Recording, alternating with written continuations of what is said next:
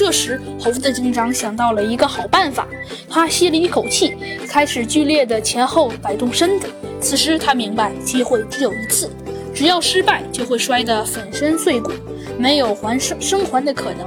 他犹豫了整整十分钟后，他猛地一跳，一扑扑向圆台，用手抓住圆台，但他只有两只手抓住了圆台，身子并没有上来。再使点力，猴子警长在心里为自己打气。他用力一撑，成功爬上圆台。他发现搞怪虎还在圆台上，用欣赏的目光打量着他。不错，果然这也弄不死你。你的计划到底是什么？猴子警长冷静地走向圆台中央，丝毫不畏惧地瞪着狗怪虎。计划？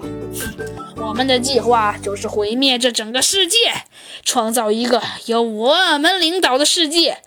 搞怪虎仰面大笑着。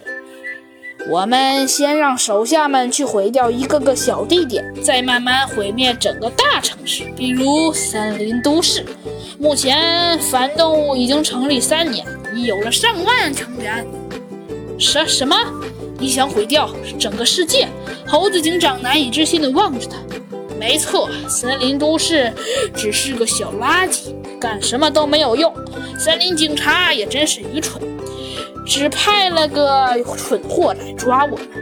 猴子警长捏起了拳头，条条青筋暴起，眼睛里充斥着愤怒。他能感到自己的额头貌似在发光，一摸，发现螺纹已经露了出来，闪着微弱的光亮。哦，生气啦？搞怪虎挑了挑眉毛。没关系，你就亲眼看着世界毁灭吧。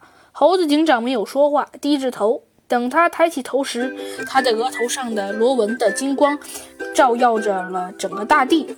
他体内的能量并不多了，只要能量用尽，要么死，要么变回人，没人会知道。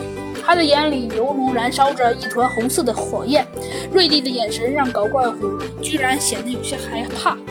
你这是能量爆发了？